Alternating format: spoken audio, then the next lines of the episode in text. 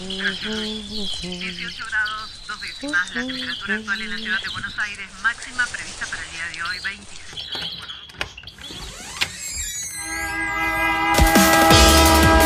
No tenemos agua, se nos corta la luz, no vivimos dignamente. La ciudad, ninguna respuesta. Hubo una convocatoria. de trabajadores desocupados. Estamos en el Ministerio de Desarrollo Social de la que Ciudad de Buenos hacer Aires. unas, unas torres que denominan alto. ustedes vivan en una mejor ciudad, que los vecinos de Buenos Aires vivan en una mejor ciudad. Ninguna respuesta. Esto pasa en Buenos Aires. Huertas urbanas. Huertas urbanas. Huertas urbanas. Una disputa por el espacio público. Lo que les voy a mostrar acá, cómo se puede producir alimento en una vereda convencional, así nomás, con cubiertas ¿Tu de barrio autos, viste alguna huerta? Más de mil millones. Cada vez son más las veredas que podemos encontrar con cultivos en macetas hechas con neumáticos, composteras comunitarias. Hay huertas en el barrio de Coglan, de Saavedra, Villa Porredón, Paternal, Floresta y siguen llegando las adhesiones. El desarrollo de las huertas en las veredas tomó impulso en el último tiempo, en consonancia con los debates sobre alimentación y medio ambiente. Pero también, durante la pandemia, se resignificaron los espacios verdes en la ciudad de Buenos Aires y quedó expuesta la importancia que tienen en nuestra vida. Esta es la huerta de la cuadra. Es en la vereda y es abierto, abierto a todo el mundo. Acá está la huerta vertical. En esta mesa es donde podés sembrar y también podés replantar. Acá está donde podemos hacer la compostera. Las huertas urbanas que se arman en las veredas Se hacen con los materiales que se tienen a mano, bidones, neumáticos, cajones. De esta manera, gracias a la reutilización y a la multiplicación de plantas, también se cuida el medio ambiente. Patricia Esperanza Bordenave es fundadora de la Huerta de la Cuadra, ubicada en el barrio de La Paternal. Patricia nos cuenta que al comienzo era ya sola con una huerta en la vereda y hoy, seis años después, junto a vecines, formaron una asociación civil que incentivó a otros a la construcción de más huertas. Y a partir de entonces, con cada cambio de estación o de ciclo, mínimo dos veces al año, a veces son más veces, nos juntamos en la vereda a hacer huerta y arte a cielo abierto. Nosotros buscamos justamente como grupos de vecinos regenerar tejido social a partir del encuentro en la vereda. Yo vivo al lado de un edificio. Muchas de estas familias se conocieron en la huerta y viven en el mismo edificio. Nuestro barrio cambió, nos miramos a los ojos, nos saludamos.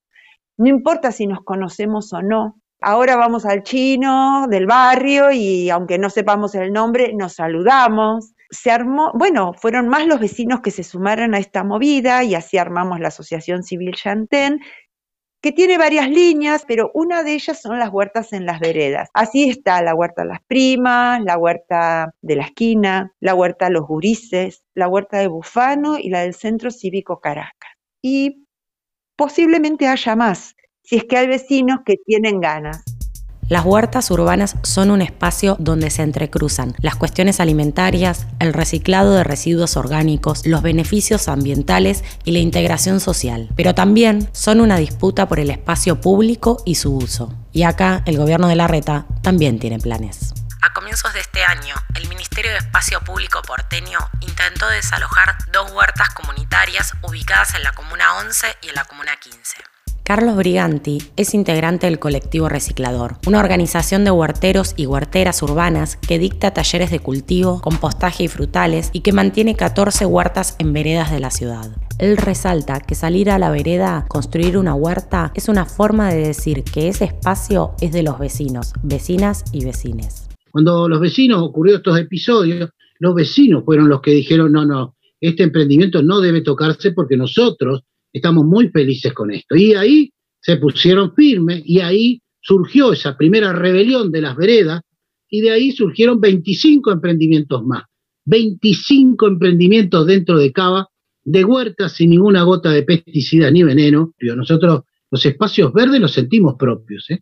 Y eh, hay obviamente un interés concreto para que la gente no participe de esto, porque así se avanza sobre las privatizaciones.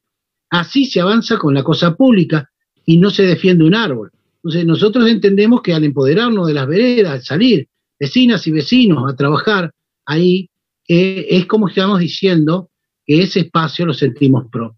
Los desalojos y la privatización no es la única política del gobierno de la ciudad destinada a los espacios públicos. ¿O sí? Luego de los intentos de desalojo, el gobierno de la ciudad anunció con gran despliegue que los vecinos de Palermo tendrían por primera vez una huerta orgánica en la Plaza de la Luna de enfrente. Pero en realidad, de lo que se trata es de una iniciativa privada. Los vecinos de Palermo denuncian que por medio de un convenio con la Comuna 14, Pablo Rivero, dueño de la parrilla Don Julio, restaurante del barrio, se apoderó de la plaza. En definitiva, la Comuna 14 decidió cambiar el destino de la plazoleta para transformarla en una huerta urbana administrada y gestionada por una empresa.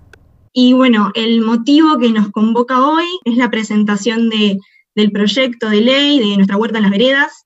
Hola, ¿qué tal? Muchas gracias. Contarles que este proyecto eh, tiene como antecedente, en realidad, un proyecto de acción huerta urbana, un proyecto del reciclador urbano. Con el objetivo de proteger las huertas y evitar futuros desalojos, en julio de este año se presentó en la legislatura el proyecto de ley Nuestra huerta en las veredas este proyecto permite a los y las frentistas propietarias instalar huertas agroecológicas y desarrollar todas las tareas de cuidado y mantenimiento. Carlos Briganti, en la presentación del proyecto de ley, menciona la importancia de contar con una herramienta que les proteja de futuros desalojos. Nosotros somos la gente, nosotros somos los vecinos y vecinas que hemos padecido en esta pandemia un encierro y encontramos la vuelta, encontramos la salida. Ahora esa salida no es legal.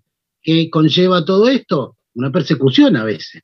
Nos estamos en la ilegalidad constante, trabajando siempre mucho, mucho, para que después ese, eso esté, esté ilegal. Entonces, eh, contento porque, bueno, se interpretó esto y por suerte este, hoy eh, vamos a, trabajar sobre eso para estar legales dentro de un ámbito que reconocemos propio. Voy a buscar tierra de la compostera porque me faltaba un poco acá a los costados. El compost es un lugar donde puedes tirar basura mientras sea como más o menos orgánica, o sea, que se pueda convertir en tierra después, como las cáscaras de algunas frutas, el cartón, esta cáscara de naranja, uno la pone acá y las lombrices comen esto, por eso es tan importante las lombrices para la vida.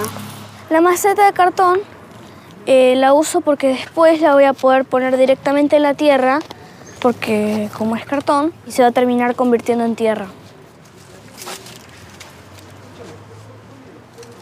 La ciudad de Buenos Aires se ubica entre las ciudades con peores indicadores de espacios verdes en comparación a otras ciudades del mundo.